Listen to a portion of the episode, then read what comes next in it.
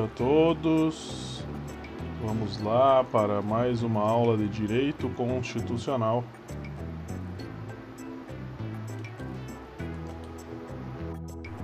Muito bem, vamos lá. Gratuidade de certidão de nascimento e gratuidade de certidão de óbito. Óbito foi até onde nós fomos na última aula e hoje nós começaremos hum, deste ponto. Mas vamos fazer uma breve recapitulação do que nós vimos. Nós vimos sobre a introdução dos direitos fundamentais.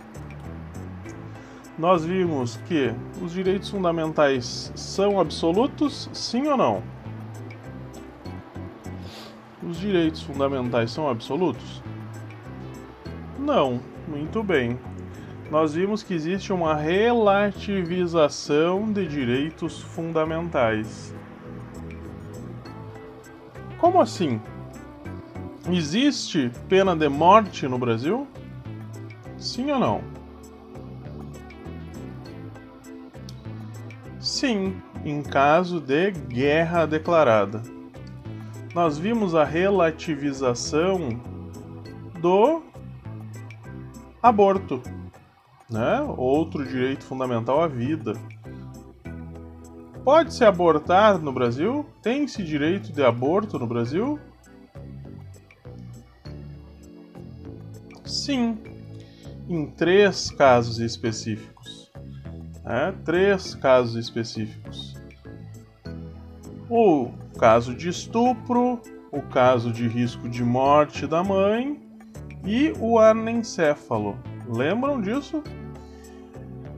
E o edital ele veio, pessoal, com a premissa, né, de buscar uh, entendimentos do STF e STJ. E quando a gente fala sobre o anencéfalo, é um caso de entendimento do STF e do STJ. Foi um julgado do STF que disse que o anencéfalo pode ser abortado, tá? Por quê? Porque a gente tem que raciocinar, bom, se o anencéfalo é o que não tem cérebro, ou seja, não tem atividades cerebrais. A ministra, quando fez o julgamento, para determinar isso, o que ela falou no seu relatório? Ela comparou, fez uma analogia do ser humano, do homem normal, da pessoa adulta. Quando se decreta a morte de uma pessoa adulta? Quando ela deixa de ter sinais né, cerebrais, não tem mais atividade cerebral. Por exemplo, o Schumacher, o maior piloto de todos os tempos, né? Na minha concepção, pelo menos, assim como Ayrton Senna. Schumacher teve um acidente de esqui, mas ele segue lá internado, segue em coma. Tá, mas e como é que se sabe que ele está vivo? Porque se mede a frequência ou intensidade ou, ou sei lá, uma, os sinais, né? Sinais cerebrais. Olha, ainda há sinais cerebrais, então quer dizer que ele ainda está vivo por mais que esteja em coma profundo. E já nem sei mais quantos anos ele está lá, nessa mesma situação. Muito bem, aí um entendimento juris, jurisprudencial que pode vir a cair na, na, na, na prova de vocês. Mas vamos seguir. O que mais nós vimos? Nós vimos sobre a tortura, nós vimos sobre o tratamento desumano e degradante, daí nós já fizemos o link com a súmula vinculante também, uma, um entendimento do STF. Súmula vinculante número 11, que fala sobre o uso da algema. Então, são vários links que a gente fez já com esses entendimentos, que é muito importante que nós saibamos. Muito bem. Depois nós falamos sobre a igualdade, nós falamos sobre a igualdade em concursos públicos, sobre a possibilidade uh, que qualquer exigência tem que ser determinada por lei. Nós vimos também que uh, a possibilidade de testes diferenciados para homens, aplicados para homens, ou para mulheres em concurso público, que isso não fere o princípio da isonomia, porque nós temos diferentes igualdades, lembram? A igualdade formal e a igualdade material. Quando a gente trata os desiguais de forma desigual, como no caso de testes físicos em concursos militares, diferenciados na aplicação para homens e diferenciados para aplicação das mulheres. Nós estamos tratando de igualdade formal ou material? Vocês lembram dessa parte? Igualdade material. Sempre que falar sobre esse tipo de, de situação, igualdade material, assim como com os cotistas, né? São ações afirmativas, discriminações afirmativas. Não, ainda não, ele ainda não coloquei o, o, o material, só estou fazendo uma recapitulação do que nós estamos, nós vimos já, né? Só para vocês lembrar o que nós já passamos até aqui. Depois nós vimos o direito à imagem, depois nós vimos as, a, a possibilidade né, de sigilo de comunicações. E aí, uma pergunta que nós fizemos: o Ministério Público pode requerer a quebra de sigilo de dados ao juiz? Sim ou não?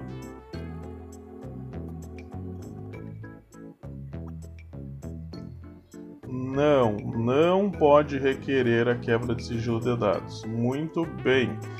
Depois nós vimos as gravações telefônicas. Depois nós vimos quando é inadmissível a prova ilícita no processo. Nós vimos a teoria do fruto da árvore envenenada. E chegamos à gratuidade de certidões. Gratuidade de certidões de nascimento ou de óbito.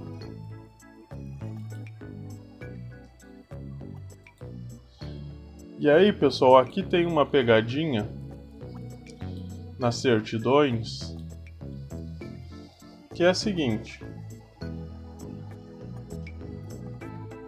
são gratuitas para os pobres, para os pobres, na forma da lei, o registro de nascimento e certidões de óbitos e certidão de óbito. Muito bem.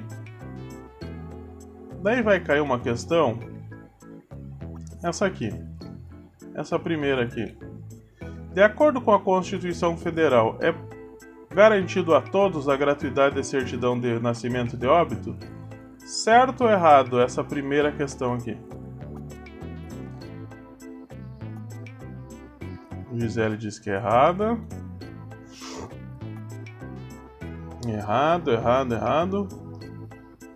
Muito bem.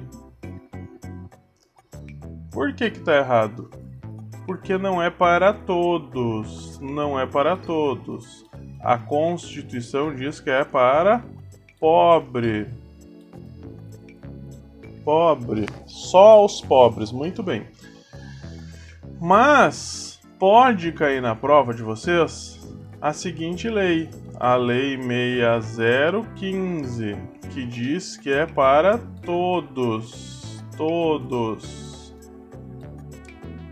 Mas daí na prova de vocês não vai citar a lei, ela vai dizer assim, ao invés aqui de estar Constituição Federal, vai dizer lei. De acordo com a lei, é garantido a todos a gratuidade de certidão de nascimento e óbito, daí estaria certo, tá? Mas como é a Constituição, Constituição é só para pobre. A lei para todos. Então vocês têm que estar ligados na questão quanto a isso, só isso, tá? Só essa diferença. Outra questão. A conversa telefônica gravada por um dos interlocutores não é considerada interceptação telefônica? Bom, aqui nós temos uma questão bem específica. Sei que vocês faz tempo que vocês não veem, então vamos voltar. Ah, o que, que é interceptação telefônica? Interceptação telefônica, e por isso que vocês têm que saber pelo menos só essa, né? É o caso da polícia. Interceptação telefônica é o caso da polícia, quando coloca um terceiro, um agente lá, botar o grampo. Então, é quando um dos interlocutores sabe? Não, não é. Não. Nenhum dos interlocutores sabe. Vamos colocar aqui. É a polícia. Tá escutando. Então, aqui está errado. Aqui está errado. É inviolável o sigilo das comunicações telefônicas, salvo por ordem da autoridade judicial ou administrativa, para instrução de processo criminal ou administra civil ou administrativo. Tá certo ou tá errado?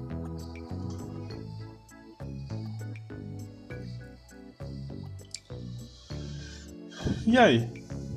É inviolável o sigilo das comunicações telefônicas, salvo quando por ordem judicial. Até aqui tá certo.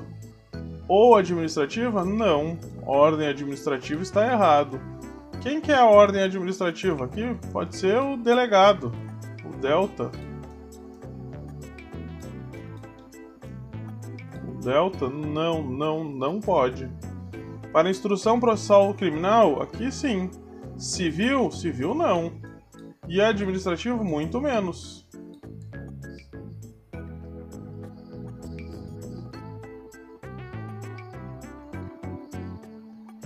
A 2 não está certa? Não, não está certa. A conversa telefônica gravada por um dos interlocutores.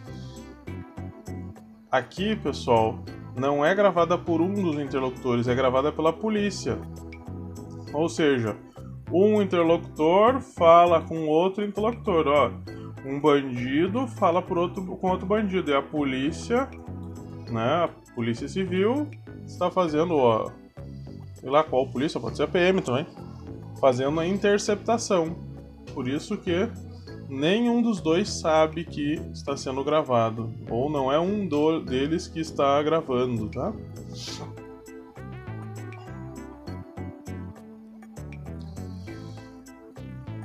Princípio da segurança jurídica. Princípio da segurança jurídica.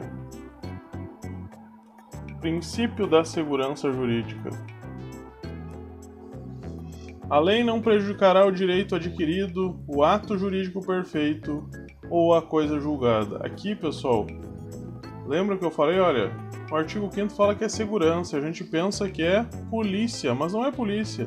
Segurança aqui é garantia. Garantia. A lei não prejudicará o direito adquirido ou o ato jurídico perfeito ou e a coisa julgada. Bom, o que é direito adquirido? É o já incorporado no patrimônio do titular. Bom, não explicou muito, professor. Não ajudou em nada isso. Direito adquirido, pessoal.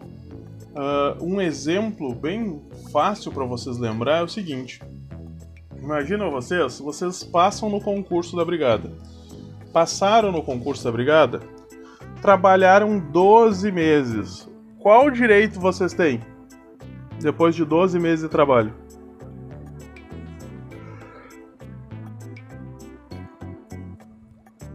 Férias, muito bem, férias. Isso aí, férias. Tem direito a férias. Logo após que tu trabalhou 12 meses, no 13 terceiro mês, tu tem que tirar tuas férias? Sim ou não? Vamos pensar comigo aí. Não. Pode deixar guardada, né? Pra agendar tuas férias. Tu pode trabalhar mais um ano e não tirar as férias? Pode, pode. Aí tu acumula duas férias. Tu pode trabalhar mais um ano e acumular três férias? Não, né? Nós vimos na lei lá. O máximo que pode fazer é acumular duas férias. Tá? E aquela primeira lá, o que vai acontecer? Perde, né? Você perde. Muito bem. Mas vamos voltar um pouquinho. Trabalhei 12 meses, ganhei o direito de férias. Daí vocês imaginam que dois meses depois os deputados votaram e disseram assim: olha, cada 12 meses ganhar férias é muito, muito pouco tempo trabalhado. A partir de agora vai ser 18 meses. E você trabalhou 12 meses, passou uns 3 meses do que você teria adquirido suas férias. Você vai ter que trabalhar mais até chegar aos 18 meses para readquirir as férias? Sim ou não? Não. Por quê? Porque aquele direito de férias, aquelas primeiras férias, já é direito adquirido. Tu já adquiriu, tu já cumpriu os requisitos para que você ganhasse as férias. Ah, professor, mas aí eu vou ter que trabalhar para as próximas? Bom, daí nas próximas é outra coisa. Daí eu, talvez eu tenha que trabalhar 18 meses sim. Muito bem. Então, uma nova lei não poderá vir e prejudicar o direito que você já adquiriu. Nós temos aí o exemplo das férias, o exemplo do, da aposentadoria. No momento que você atinge o tempo para aposentadoria não pode vir uma lei e alterá-la. Vamos ver, o ato jurídico perfeito. Isso, a mesma coisa para aqueles que tiveram direito à promoção, né? Após a reforma. Eles têm direito adquirido. Ah, por isso que essas leis que alteraram, eles dizem, não, isso aqui é tudo para quem vai ingressar na Brigada Militar. Por quê? Porque aqueles que fizeram o concurso anterior, anteriormente, eles entraram com uma regra no jogo, ou com uma perspectiva, né? Vamos lá. Ato jurídico perfeito. O ato jurídico perfeito é o que já atingiu seu fim, já produziu seus efeitos, já ato acabado, aperfeiçoado e consumado. E aí, pessoal, o que é um ato jurídico perfeito? Você já Consegue entender? Sabrina diz que é o casamento. Olha que lindo, Sabrina. O teu casamento é perfeito. É muito bonito isso. Agora eu fiquei emocionado com isso. Pessoal, quando vocês lerem ato jurídico perfeito, e daí eu vou explicar o porquê que a Sabrina disse casamento, leiam contrato. contrato. Porque o casamento nada mais é do que um contrato entre duas pessoas. E é terrível, né, Sabrina? Porque o contrato do casamento, ele é um contrato que ele já vem prevendo as cláusulas de término. Não tem como dar certo. Já pensou nisso? Já vem dizendo, olha, como nós vamos separar os nossos pertences quando a unidade familiar ruir, né? quando for decretada a falência múltipla da unidade familiar do casamento. Mas veja você, professor, eu não entendi por que, que é um contrato e o que, que seria um ato jurídico perfeito. Um ato jurídico perfeito, a gente diz para te ler contrato, por quê? Porque quando você estipula um contrato, por exemplo, o casamento em si. Vamos lá, o que você precisa para casar? Sei, Sabrina, tu é casado? Se tu for casada, o que, que você precisava ter para casar? Tinha algum requisito? Além de tê-lo tá meio embriagada pela paixão, né? Tinha algum requisito? É cego. Cego conhece mesmo.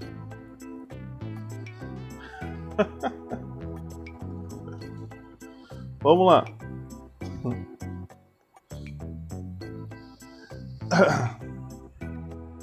É certo com S. É certo.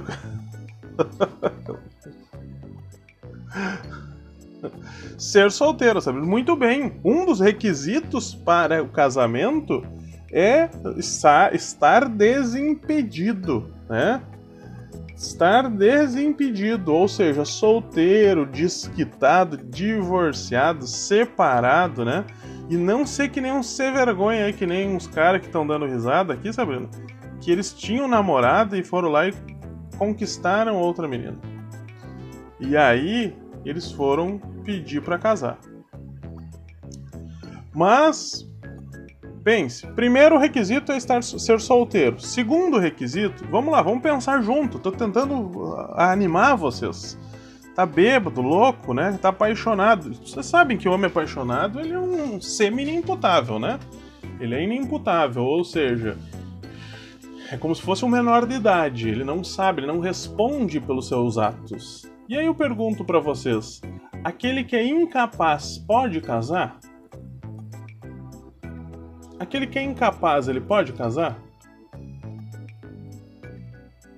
Tipo, o menor de idade, o doente mental, ele pode casar? Não, né? Imagina, se você tem 14 anos, pode casar? Não, não pode casar. Então eu tenho que ser solteiro ou livre, desimpedido, divorciado, desquitado tenho que ser capaz, tenho que ter capacidade, tem que ter testemunha, a, a Gisiel disse.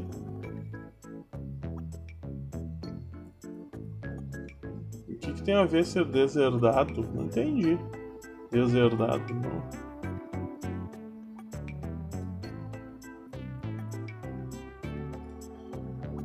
Não, eu tô querendo dizer a incapacidade por ser criança, né? Tá. Sim, obviamente o deficiente mental pode, o homem casa, né? Tá apaixonado, vai lá e casa, óbvio. E tanto o homem quanto a mulher. Né? Mas vamos lá. Se eu atender esses requisitos, exemplo, sou livre e desimpedido, sou maior e capaz, ou se for uh, emancipado, né, a partir dos 16 anos, tiver autorização dos pais para casar, eu posso casar. Eu posso casar. Eu preencho todos os requisitos. Imagina vocês. Imagina vocês se Imagina vocês se eu sou divorciado, sou divorciado. Eu vou lá e me apaixono por uma moça nós casamos. Bom, são livre, livres, são uh, maiores capazes, etc. Preenche os requisitos. Só que daí o Bolsonaro encaminha uma lei dizendo assim, ó, como eu sou de Jesus e a Bíblia diz que os divorciados nunca mais vão se casar. Daí ele diz, olha, eu fiz uma lei e essa lei foi aprovada lá em todos os turnos, todas as formas pelos deputados dizendo que divorciado não se casa. Essa lei que vem depois do meu casamento, eu que era divorciado, ela afeta, ela desfaz o meu casamento? Sim ou não? Não. Por quê? Porque no momento da realização do contrato do casamento, nós atendíamos todos os pressupostos legais que precisavam. Ah, mas mudou depois os pressupostos legais. Mudou depois, ela não poderá retroagir para desfazer os contratos que foram firmados daquela forma, porque antes eles atendiam tudo, estava tudo ok. É isso que o ato jurídico significa e é isso que a segurança jurídica significa, uma das seguranças, né? E fala sobre o ato jurídico perfeito. Basicamente, um ato jurídico perfeito, um contrato, precisa de alguns pressupostos, como uh, uh, indivíduos capazes, objeto lícito. Né? Então, são os, os requisitos mínimos. Vamos lá. Por isso também que o cara que compra drogas e ele deixa de pagar ele não pode ser cobrado no SPC, não pode ser colocado a protesto, né? E aí tem outros meios para se cobrar, né? Os, os, os bandidos cobram de outra forma. Vamos lá. Coisa julgada. Coisa julgada. Sentença judicial transitada em julgado, aquela sentença que não cabe mais recurso. Lembre sempre que o trânsito em julgado, trânsito em julgado é quando não cabe mais recurso. A coisa julgada nunca poderá a nova lei alterar a coisa julgada, certo ou errado? Nunca a nova lei poderá alterar a coisa julgada? Muito bem, Sabrina. Isso aí. Salvo para beneficiar o réu. Salvo para beneficiar o réu. Isso aí, salvo para beneficiar o réu. Temos exceções? Por exemplo, no direito adquirido tem uma nova Constituição pode tirar o seu direito adquirido, mudança de moeda. Exemplo, lá em 94, 95, imaginem vocês que as pessoas tinham o cruzeiro como moeda e foi alterado para o real. Nessa mudança de moeda, eu lembro até hoje que nós tínhamos que pegar, digamos, 50 cruzeiros e dividir por 4 e alguma 4 ponto alguma coisa para chegarmos ao real. Uh, ou seja, tu não teria 50 cruzeiros e você ia lá no banco e trocava por 50 reais, entende? A mudança de moeda fez com que o teu capital uh, aparentemente diminuísse, né? Mas a capacidade de compra não, né? Criação, aumento de tributo também, taxa, contribuição não é esse tem uma exceção. Como assim, professor? Ah, o senhor, aquele velhinho que diz, olha, eu sempre paguei há mais de 20 anos o mesmo imposto, uh, o IPTU da minha casa. Eu não admito que aumente o IPTU por isso eu porque eu tenho direito adquirido, eu já pago o mesmo IPTU há mais de 20 anos. Não existe direito adquirido em tributo, aumento de tributo ou criação de novos tributos, tipo a taxa de iluminação pública com, quando foi criada.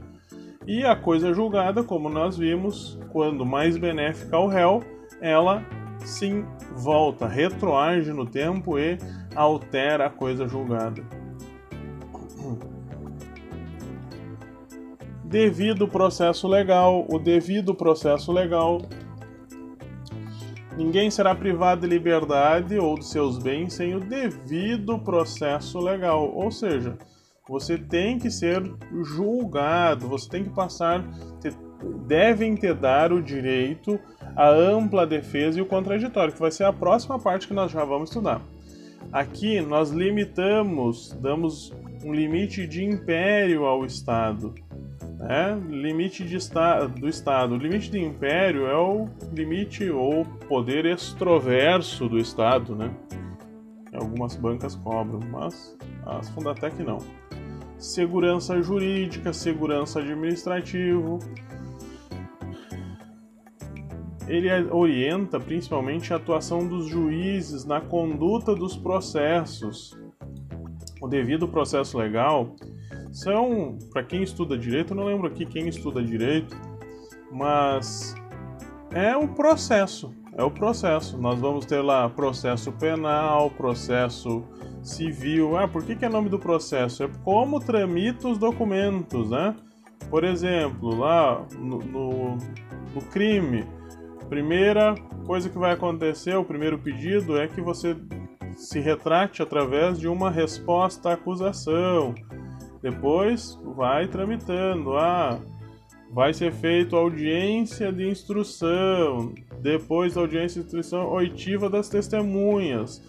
Ah, mas houve a testemunha primeiro, houve o réu, houve a vítima. Daí a gente, ah, primeiro houve a vítima, depois houve as testemunhas, por último o réu.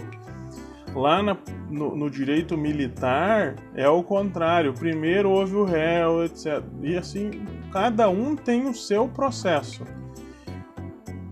Isso é chamado de devido processo legal.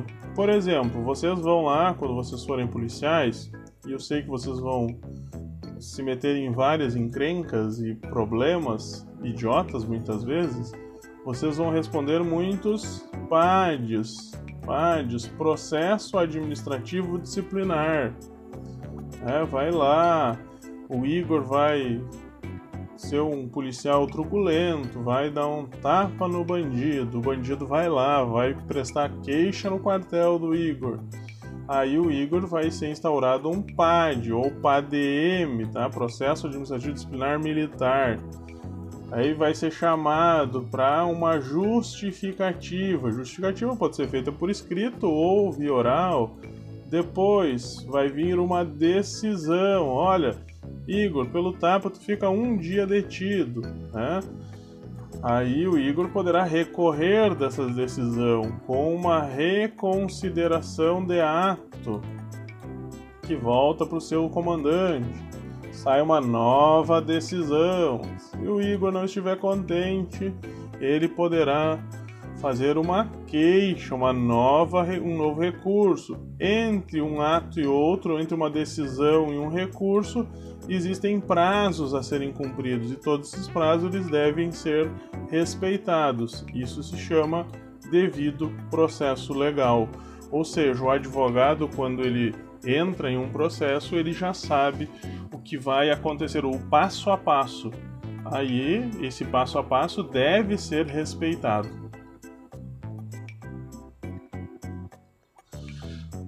Contraditório e ampla, ampla defesa. E ampla defesa. Contraditório e ampla defesa. São garantias aos litigantes, as pessoas que brigam, tá? As pessoas que brigam é garantido a contraditório e ampla defesa. Bom, mas o que é o, o, o contraditório? E aqui eu coloco né, essa, essa foto aqui para os homens lembrarem, vocês meninas também. Você sabe, né? Que mulheres têm um sexto sentido aguçadíssimo. Mulheres sentem faro de traição. Homem não, homem é boca aberta. A mulher trai ele a vida inteira e o homem nem se dá por conta. É, é, né? A Natália tá dizendo ainda que é verdade. É verdade, é verdade. O homem é burrão mesmo, não adianta. Só que daí a mulher, quando ela tem essa desconfiança, ela, quando ela chega a perguntar, né, e os guris vão confirmar, quando, quando ela chega para perguntar para ti, tu está me traindo, ela já tem certeza absoluta. Ela não dá o bote errado, né? E ela vai dizer assim: Você está me traindo, seu crápula sem vergonha. E ela abre, nesse momento, a possibilidade do homem exercer o contraditório. O homem tem o direito de exercer o contraditório. Qual é o contraditório do homem? O que vocês dizem, homens, quando a namorada, a esposa diz para vocês: "Você está me traindo"? E o que vocês dizem para ela? é mentira, né? Nunca, né? Não. É mentira. Quem é que inventou uma coisa dessas? Tu tá louca. Tu tá louca é o principal, né? O que mais se escuta. Eu não, jamais. Nunca teria a capacidade de fazer isso contigo, meu amor, né? Logo após você exercer o seu contraditório, quer dizer não, isso é exercício do contraditório. Tu disse que não.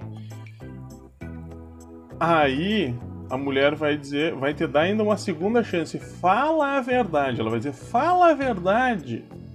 Né?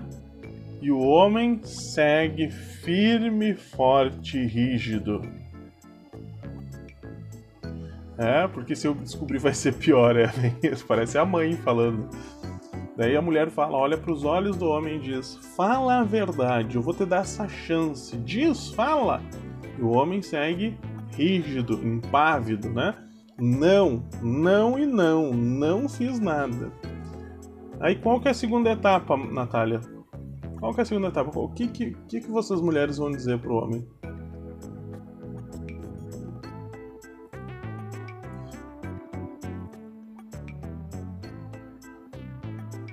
Se eu descobrir, vai ser pior. Muito bem, mas tem uma outra coisa. Vai dar o direito ao exercício da ampla defesa. E o que é ampla defesa? Usar todos os meios lícitos de prova para confirmar o alegado, né? Aí a mulher vai dizer o quê? Então prove, então prove. E aí o homem começa, ah, ah, ah, ah, ah, ah, ah, ah, ah pois é, né? E a... Por que que é furada? Ampla defesa para homem é furada. Por quê?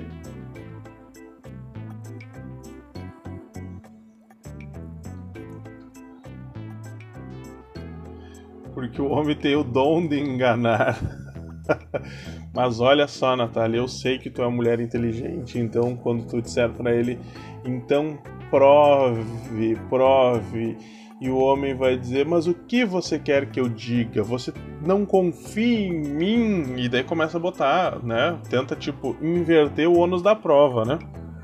Tipo, ah, aqui nós estamos num ônus administrativo, que quem é acusado tem que, tem que, tem que uh, comprovar, mas daí o homem ele tenta inverter o ônus da prova, então ele diz assim: porque eu não fiz nada, tu quer confiar nessas tuas amigas, essas invejosas, né? Eu nunca fiz isso.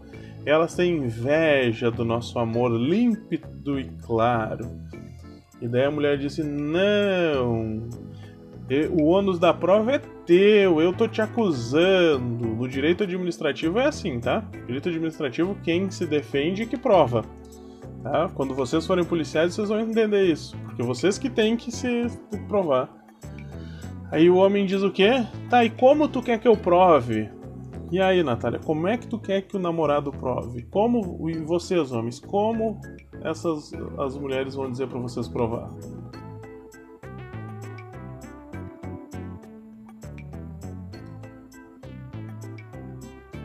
A prova vai ser sempre a mesma, tá? A mulher vai dizer o que? Deixa eu ver o teu WhatsApp. Aí, the house is down. A casa caiu. A casa caiu. Tô dando.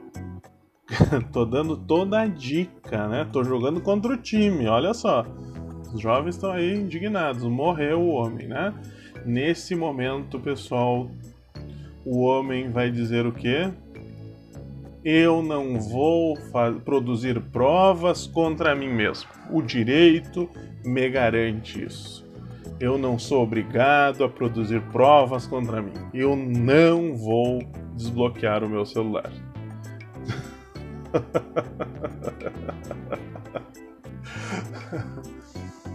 Muito bem, é isso aí. Ampla defesa, pessoal, é utilizar todos os meios lícitos de prova, ou seja, Primeiro, exercício contraditório, que é dizer não. Né? Olha, tu matou. Não, eu não matei. Daí, no processo penal, o ônus da prova é de quem acusa. Né?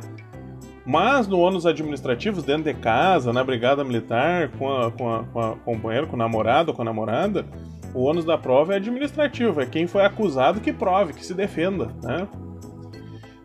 Isso aí, olha, o Bruno já é um cara esperto. Daí o que, que ele, ele. Ele já tem uma resposta, já tem uma saída, né? Se chega a mulher perguntar para ele, ó, abra seu celular, daí ele vai ainda se vitimizar, né? O quê? Tu não confia em mim? Quer olhar o meu celular?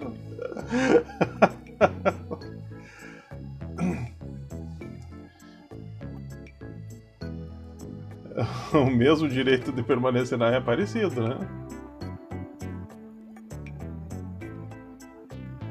Olha aí, ó. Se não deixar pegar o celular, tá traindo. Alguma coisa tem, né? Olha aí, já tô criando confusão nas famílias. Pleno domingo. Isso mesmo, Bruno. O negócio é morar no apartamento e se a sacada estiver aberta, o celular escorregar. Escorrega, escorregou pela sacada, caiu do 13 terceiro andar. Não sobrou nada. Que azar.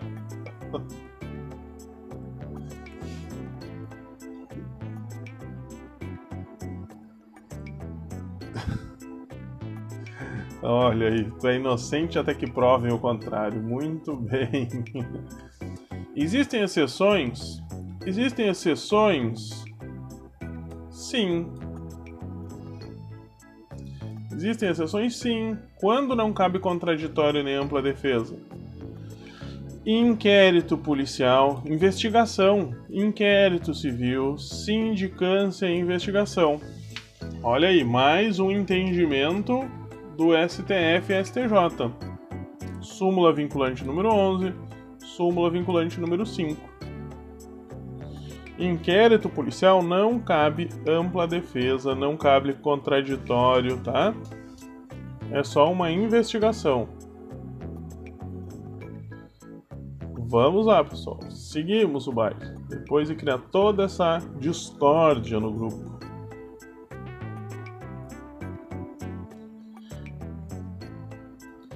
Princípio da inafastabilidade da jurisdição. A lei não excluirá apreciação do poder judiciário por lesão ou ameaça de direito, ou seja, o princípio do livre acesso ao poder judiciário, livre acesso, direito de ação. Muito bem todos podem ter acesso livre ao poder judiciário. E aí a pergunta é, pergunta é, o acesso livre ao judiciário, se cair na prova de vocês, é a seguinte pergunta: A todos é garantido o acesso gratuito ao poder judiciário? Certo ou errado?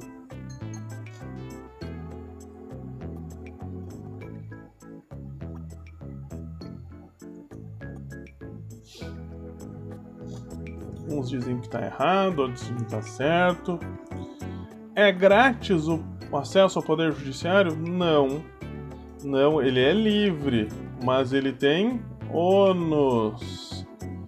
Ônus, tem que se pagar. Quem é que não paga acesso ao Poder Judiciário? Quem é não paga?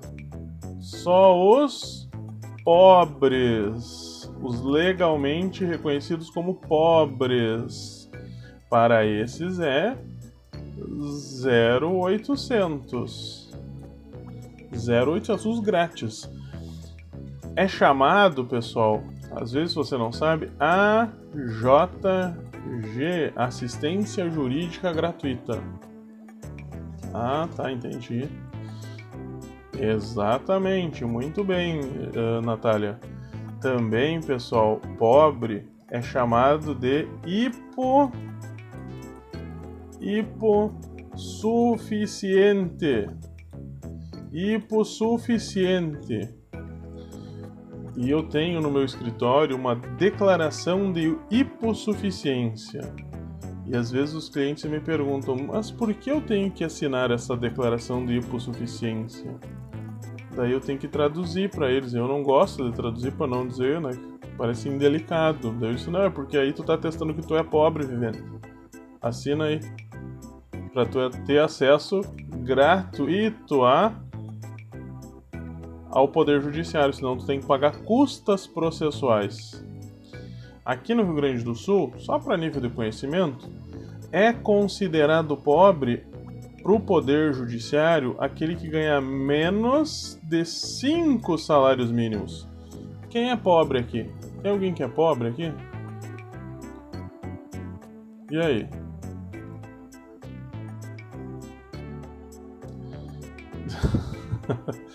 to, todo mundo é pobre, né? todo mundo é pobre.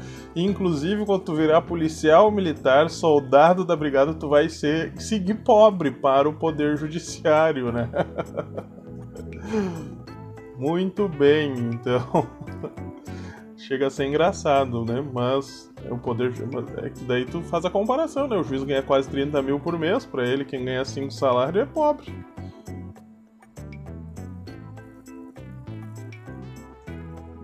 O pobre, quando fala que é grátis, fica feliz, mesmo que esteja falando mal. É isso aí. Então, lembrem-se disso. questão de prova, tá? Como é que cai na prova isso? Fala exatamente isso que eu disse. Ah, livre acesso não significa grátis, tá? Daí vai te dar esse conflito. Daí tu lembra, não? É livre o acesso, mas só é grátis para pobre, não é para todo mundo. Rico paga, né?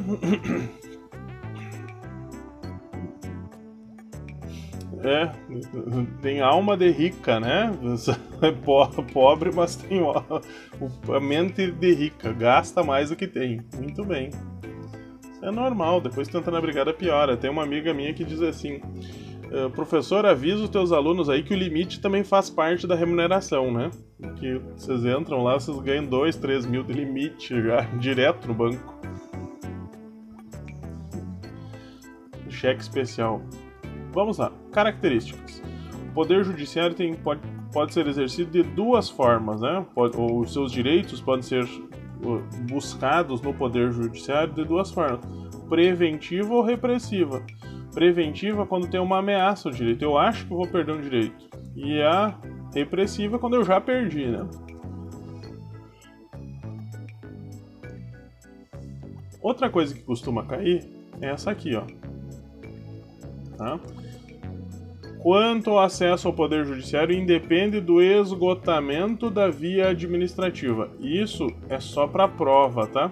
Isso aqui cai em prova porque daqui a pouco. Uh, Natália, tu trabalha em algum órgão do Poder Judiciário, coisa parecida? Ou advogada, ou com advogados? Sim, muito bem. No MP. Bom, o MP talvez não tenha tanto esse, esse, esse problema, mas talvez no, no, tu, já tenha se deparado com isso. Tu entra com uma ação judicial uh, questionando um ato administrativo, sei lá, um PAD, não que tenha envolva mérito administrativo, mas, por exemplo, vocês, vocês vão fazer a prova, tá? Da Brigada Militar. Daí, às vezes a gente ingressa com ações para discutir o teu TAF, o teu o teste de, de, de, exame físico, né? Daí o juiz, a primeira coisa que ele pede quando tu entra, ele diz: ajunte os recursos administrativos ou comprove o esgotamento da via administrativa.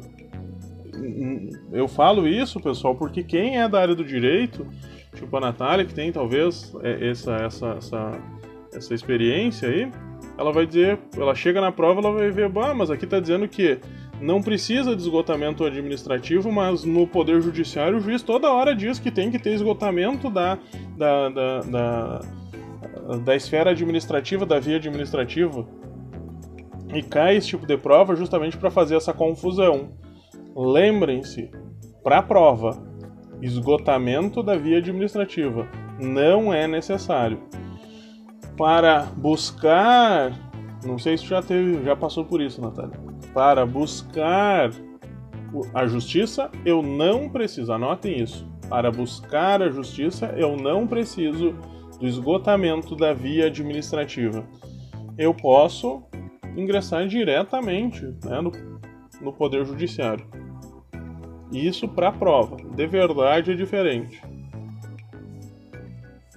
E também o Poder Judiciário não discute o mérito administrativo. Repito sim. Para buscar o Poder Judiciário, não é necessário o esgotamento da via administrativa. Ou seja, eu não preciso terminar todos os recursos administrativos. Eu posso buscar antes. E pessoal, pela experiência que nós temos até agora, uh, eu estava conversando ontem com um professor de português, professor Fabiano, não sei se dá aula para vocês, acho que não. Mas o professor Fabiano me disse que ele achou alguns erros na prova de português da Fundatec, erros grosseiros. Eu posso ingressar na justiça para tentar anular essa questão para mim, só para mim? Posso, posso, tá? Posso. Mas primeiro eu tenho que fazer o recurso administrativo em cima de todas as questões que eu achar viável. E aí a gente vai trabalhar com isso. Na prova de vocês a gente vai buscar aí todas as questões que podem ser anuladas. Conseguiram anotar? Para ter acesso ao Poder Judiciário, não é necessário o esgotamento da via administrativa. O Poder Judiciário não pode, é proibido, discutir mérito dos processos administrativos. Tá? O que, que acontece? Muitas vezes o policial militar ele responde o PAD, o processo administrativo disciplinar, e ele acha, ah, quando nos procura, né? Professor, eu preciso porque aqui está um erro, porque o, o meu comandante está me perseguindo, etc, etc, etc. Daí a gente vai ver lá, é, é aplicação da norma uh, militar. Não tem como discutir isso, não pode. O justiça ela vai dizer não, eu não posso. O juiz vai dizer eu não posso influenciar o poder judiciário, não pode influenciar no poder executivo. Por quê? Porque seria uma crise né, administrativa. Não pode fazer isso. Quando é mérito administrativo, não pode se interferir. Razoável duração do processo razoável duração do processo. Aqui fala-se sobre isso, ou se teve mais ênfase sobre isso, né? Por quê? Porque um dos motivos tem aqui. Vocês conhecem? Só pra ver se eu sou muito velho ou não. Alguém conhece esse cara aqui? Alguém? Os, os gurizes aí conhecem esse, esse jogador de futebol? nunca nem vi, né? Esse jogador de futebol é o Animal. Animal. O Edmundo. O Edmundo jogou no Fluminense, jogou no Flamengo, jogou no Vasco. Ele, na década de 90 ele fazia bastante sucesso, era um atacante. O Animal ele se embriagou atropelou um jovem e matou o jovem. Foi condenado e os seus advogados, através de vários recursos, conseguiram fazer recursos até que prescrevesse o direito de punição do Edmundo. Ele foi condenado e, através da habilidade dos seus advogados, ele não cumpriu a pena nunca. Ele foi condenado tipo a 12 anos, eu não lembro. Eu não lembro o tempo de pena, mas ele não foi condenado. E aí com isso ligou-se o alerta. Aí se criaram, foram criados no Brasil os juizados especiais, utilização maior de súmulas vinculantes. Uh, também com isso, depois o juizado especial são os JECs, né? Juizado Especial Criminal, Juizado Especial Civil, que garante. Também ele ficou pobre, deve ter ficado, né? Tem que pagar os advogados. Eles querem garantir o que? A celeridade processual. Antigamente, um processo, uh, por exemplo, um processo uh, de judicial que tratava de um concurso público, né? Antes demorava cinco. Teve um colega meu que estava discutindo o psicotécnico, ele ficou 10 anos com uma liminar e no final ele perdeu. Imagina 10 anos na brigada e no final ele perdeu e foi retirado da brigada, foi expulso. Hoje nós temos bastante esses processos uh, administra administrativos, não, processos contra a administração pública para discutir temas como psicotécnico, uh, vida pregressa, questão de concurso, né? Uh, cotas. Esses processos hoje duram no máximo dois anos. Né? Tu vai aí, um ano chega em sentença, mais um ano chega no segundo grau, termina o processo. Então vejam, melhorou bastante. É, talvez para ti seja muito, muito demorado, né? ainda, ainda esteja demorado mas a, a demanda é bastante grande. Depois, pessoal, e mais recente, realização de inventários e partilhas via administrativa, tu vai direto no cartório, uh, informatização dos processos, tudo é EPROC, né? Está tudo sendo migrado por EPROC, é um processo eletrônico. Aqui, inventário, partilha Divórcio direto também tem, tu faz tudo no cartório, desde que não tenha filhos e não tenha bens, né? Então é importante você saber um pouquinho sobre isso. Aqui, olha que aqui foi uma questão de prova do último concurso, tá? De vocês, e aqui foi uma questão terra arrasada, todo mundo errou, tá? Direito de petição e direito de certidão. Eu quero que vocês anotem aí o seguinte: direito de petição e direito de certidão é um remédio, remédio constitucional administrativo. Remédio constitucional administrativo. Escreva aí: direito de petição e direito de certidão é um remédio constitucional administrativo.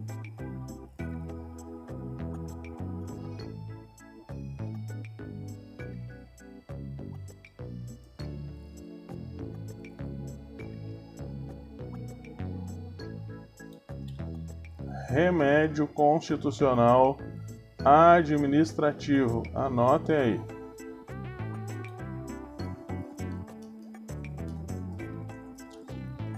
Caiu no último concurso uma questão sobre isso, falando o que, quais não seriam remédios constitucionais. A, a letra A era direito de petição. E é isso, você não aprende na faculdade, ou se passa, passa muito rápido. E aí o cara marcava direito de petição porque não sabia que era um remédio constitucional administrativo. É, é Natália, isso aí a gente não aprende na faculdade. Eu tive que aprender ah, por conta, fazendo questão de concurso, lendo CESP, lendo bastante doutrina sobre isso. Mas eu já estou adiantando para vocês. E aí eles colocam, a Fundatec colocou como a letra A, direito de petição. Daí tu lê a, a, a questão de prova, tu marca direto a letra A, tá? Porque tu inconscientemente tu sabe automaticamente quais são os remédios constitucionais, mas nós vamos ver essa questão ainda. Tribunal do Júri, Tribunal do Júri, Tribunal do Júri. É reconhecida a instituição do Tribunal do Júri ah, como a lei der-lhes a organização garantido a plenitude da defesa, sigilo da votação, soberania dos vereditos, competência para julgar crimes dolosos contra a vida. Beleza, vamos lá. O que, que é dolo e o que, que é culpa? Qual que é a diferença? Qual que é a diferença? De culpa para dolo. Qual que é a diferença de culpa? Quem que é teu professor, Natália? De constitucional? Quem foi teu professor?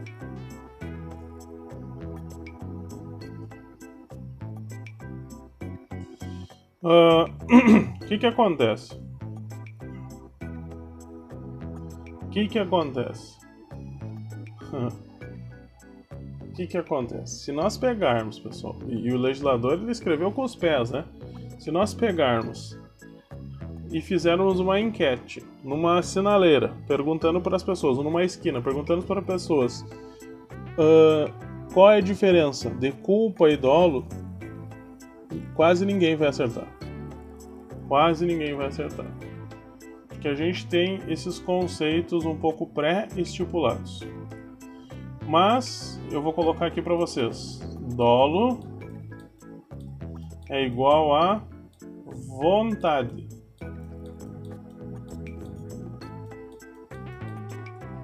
O dolo é vontade.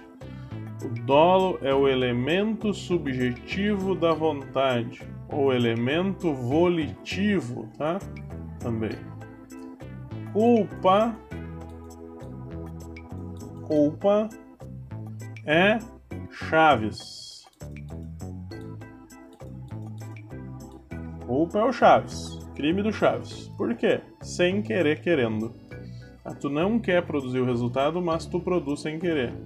Por três possibilidades: por imprudência, imperícia ou negligência. Ah, negligência, imperícia e imprudência. Um dos três, tá? Exemplo, exemplo. Eu tô, estou respondendo, ou melhor, estou defendendo um policial. Como vocês. Que ele entrou na última turma, tá? Eu já vou começar a ensinar vocês o que não fazer, né? O que não fazer. Quanto. Qual dos três? Os três. Ou um dos três se, se acha que é culpa. Uh, né? Imprudência, imperícia ou negligência. Enquadrando em um dos três já é culpa, tá? O dolo é a vontade. Vontade livre consciência, consciente de produzir o resultado, tá? Mas eu já vou explicar mais os fatores, eu só vou contar essa história para vocês que é interessante. Olha só. Uh, o policial, ele. Esse, da última turma, quando tu entra na brigada, tu é habilitado à utilização de certas armas. Tá? Por exemplo, vocês vão lá e vão atirar de revólver. Olha, foi habilitado a usar revólver. Uh, é habilitado a usar pistola. A, tre, a, tre, a, no, a, a 940. Bom, ele está habilitado a usar 940. Ele vai lá e faz o. Vocês vão fazer o curso da 24/7. Também é uma ponto .40 com efeito duplo. O nome de 24/7 é porque é 24 horas, 7 dias na semana pronto para utilização. Tá? Vocês vão fazer lá. O que, que é o curso? É só atirar? Não, tu vai aprender a desmontar, limpar, etc. Tá? Ah, vamos chegar lá, calma aí. Aí tu vai aprender a tirar com a calibre 12. Vai aprender a fazer uma manutenção básica, uma limpeza, como funciona, onde é que são os botões, como tu sai atirando, não é simplesmente apertar no gatilho, por onde carrega, quantas munição vão, tudo isso aí tu aprende. Só que a brigada tem várias armas. E cada uma delas tu tem que ter uma habilitação diferente. E esse jovem, ele entrou na brigada, ele foi habilitado em revólver, pistola, as duas pistolas e calibre 12. Mas não foi habilitado a atirar com o 556, com um fuzil. Já viram fuzil de assalto 556? Já viram na televisão, talvez. Só que daí o gênio, o gênio, como os Brunos, Natálias, né, pensam assim: Hum, mas parece tão facinho, né? Eu vou pegar, porque é tão legal andar com fuzil pela rua. Beleza. Daí ele foi lá na armaria, na, né, onde ficam as armas, tem um policial que trabalha lá. Ele chegou lá e disse: Olha, eu gostaria de pegar o 556 o armeiro ele não tem a lista de quem sabe, quem não sabe utilizar as armas, é de competência tua só, dizer que se sabe ou não sabe, se é habilitado ou não. O armeiro foi lá, entregou a arma, tá aqui os carregadores, tá aqui 50 munições, né, sei lá quantas munições ele pegou. Ele foi lá, carregou, daí não satisfeito ele municiou, aí não satisfeito, ou melhor, né, ele ele encheu os carregadores, não satisfeito ele municiou, não satisfeito ele carregou, alimentou a arma. Quer dizer o que? Ele deixou uma munição a pronto emprego, era só apertar o gatilho que sai matando todo mundo. Aí, no manusear a arma, ele fez todo o procedimento no lugar certo, que é na caixa de areia. Só que ao virar-se né, e andar pelo pátio do quartel, ele, sem querer, tocou no gatilho. E o que, que acontece quando encosta no gatilho da arma? Né? Acontece uma cagada. Cabum. É, atirou, né? Vapo, é isso aí mesmo. É safo, né? Isso sim, safo. Ele atirou. E aí eu pergunto para vocês: houve dolo ou houve culpa neste procedimento desse policial?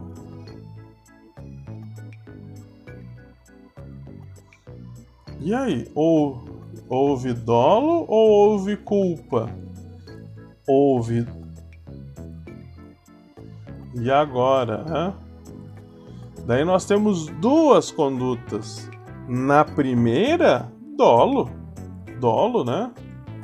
Na segunda, que era de dar o tiro, culpa, né? a vontade livre e consciente de pegar a arma sabendo que não era habilitado, blá, blá, blá. beleza. Mas por que que houve o disparo? por uma imprudência, imperícia, nesse caso especificamente, uma negligência. Né? Ele vai responder, não, ele está respondendo pelos dois, não é que ele vai, né? Ele está respondendo pelos dois. Uh, mas já vamos ver o porquê que a, a Rafaela disse que era pode ser dolo, né? Que ele assumiu o risco. O dolo ele é dividido em duas modalidades também, mas é só para que vocês tenham conhecimento. O uh, que que acontece? Seria dolo, mas vamos trocar de exemplo. Tá lá o Bruno, policial militar, né? Daí ele passou no concurso, o William passou no concurso, os dois se reúnem para fazer uma churrascada final de semana. Aí eles colocam um alvo, moram para fora, colocam um alvo numa, uma, numa árvore e vamos dar uns tiros, que agora nós somos polícia das braba, nós somos machão, vamos dar uns tiros. Não te preocupa que naquele capão de mato nunca tem ninguém, não se preocupe. Os dois vão lá com a ideia fixa, né? Lá atrás tem uma cerca, não passa ninguém, não te preocupa. Vamos, finca de fogo aí que vai ficar nas árvores. E começam a atirar. Se alguém sair dentro do mato, né? Ou se alguém estiver lá fazendo suas necessidades, teve que ir correndo no matinho, na capoeira. E o Bruno ou o William acertá-lo, como eles tinham certeza que não sai ninguém de dentro do mato, isso se dará, né, se, se eles matarem essa pessoa ou se acertarem um tiro nela, seria um crime culposo por uma negligência. Mas daí a mesma condição, a mesma situação, os dois botam um alvo, né? Aí o William e o Bruno o Bruno olha, ou melhor, o pai do Bruno tá ali e diz: Bruno, tu não acha que vai dar merda isso aí, né? E o Bruno e o William dizem: ah, azar, se sair alguém que se foda, não tem que estar tá andando dentro de mato, foda-se, tocam o foda se der, que se foda. Aí eles atiram e matam uma pessoa. Aí nós temos uma conduta dolosa, porque daí sim eles assumem o risco, eles sabem do resultado que pode ocorrer, eles têm a previsibilidade do resultado e dizem foda-se. Né? Então tem daí sim um dolo e não mais uma culpa. Beleza? Mas, então, crime doloso é quando eu tenho vontade, vontade, eu quero matar. Vontade, vontade. Eu quero matar. E aqui, pessoal, nós temos no júri a plena plena defesa. A plena defesa, a plenitude das defesas. Qual que é a diferença da plena defesa para para uh, para ampla defesa? Qual é a diferença da plena defesa para ampla defesa? Tem diferença ou não?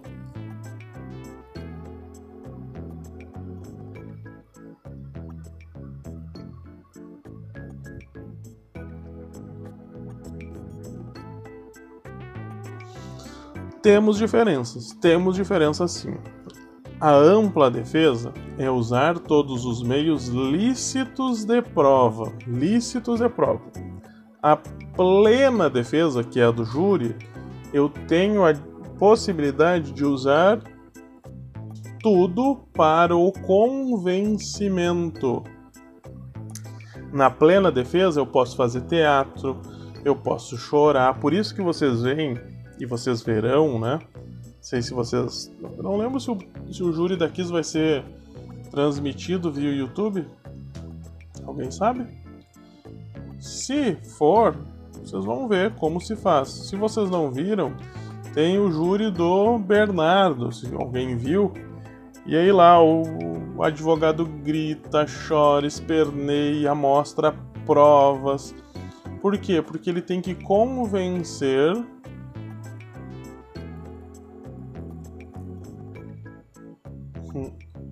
Um réu? Que réu?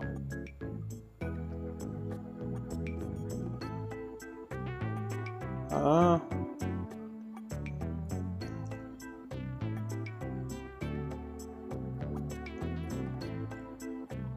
Olha só, porque o advogado ele tem que convencer os jurados. Por isso que ele fala, não olhando para o juiz, ele fala para os jurados. Aqui tem, aqui é um júri americano, mas no Brasil são sete os jurados. Tá? As votações são sigilosas. O veredito é soberano. São pessoas do povo que julgam, tá, pessoal? Nós temos, voltando para o crime doloso contra a vida, nós temos algumas modalidades de crime doloso contra a vida: homicídio, aborto, infanticídio e indução ao suicídio. Temos esses quatro. Indução ao suicídio. Muito bem.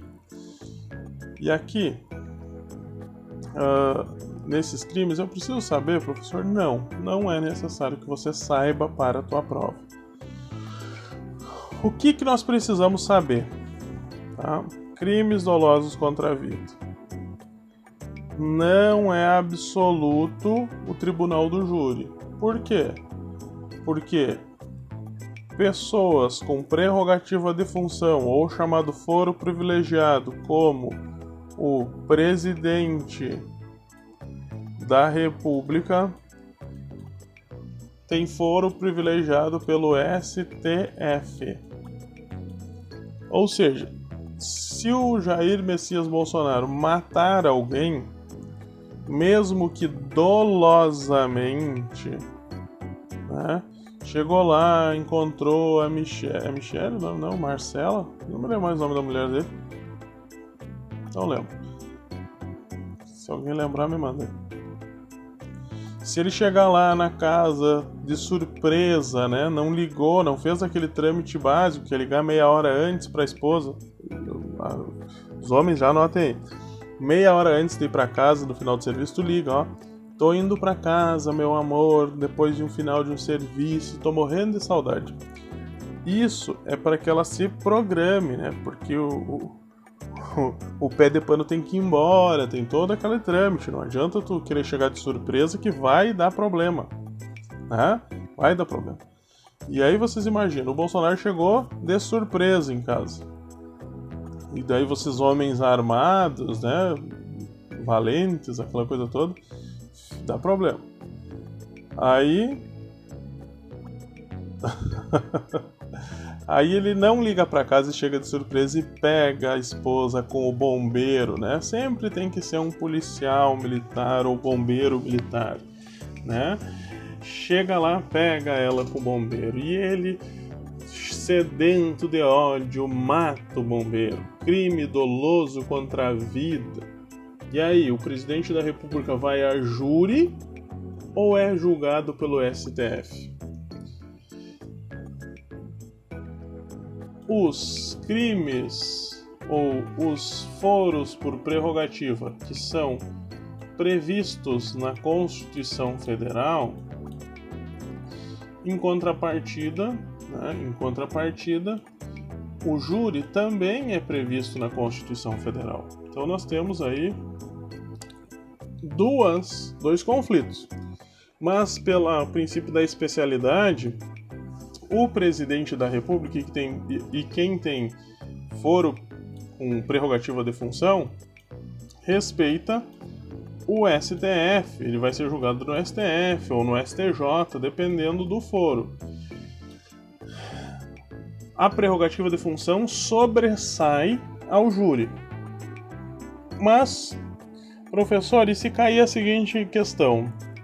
O deputado estadual que tem foro por prerrogativa de função garantido na Constituição Estadual e que né, lá prevê que ele seja julgado pelo Tribunal de Justiça quando cometer um crime doloso contra a vida, vai a júri ou vai para o Tribunal de Justiça julgar?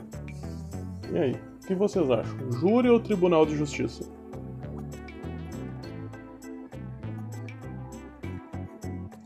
Aqui, pessoal, nós temos um conflito. Vou colocar aqui desse ladinho. Conflito. Constituição Federal, que garante o júri para crimes dolosos contra a vida, verso Constituição Estadual que dá o que dá o foro privilegiado ou a prerrogativa de função para o deputado estadual. Quem é que tem mais força?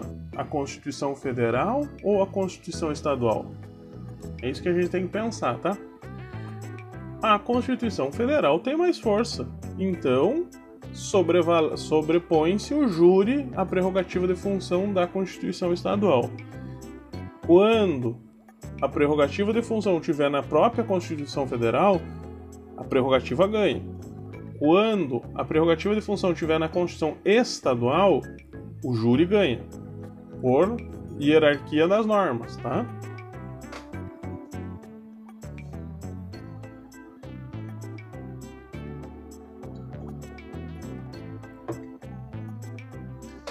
Muito bem, pessoal. Vamos fazer um intervalo. Vamos fazer um intervalinho de 15 minutos. E daí a gente já volta para continuar falando e terminar o nosso nosso artigo 5 né? Acho que hoje nós terminamos. Tá joia? Até daqui a pouco.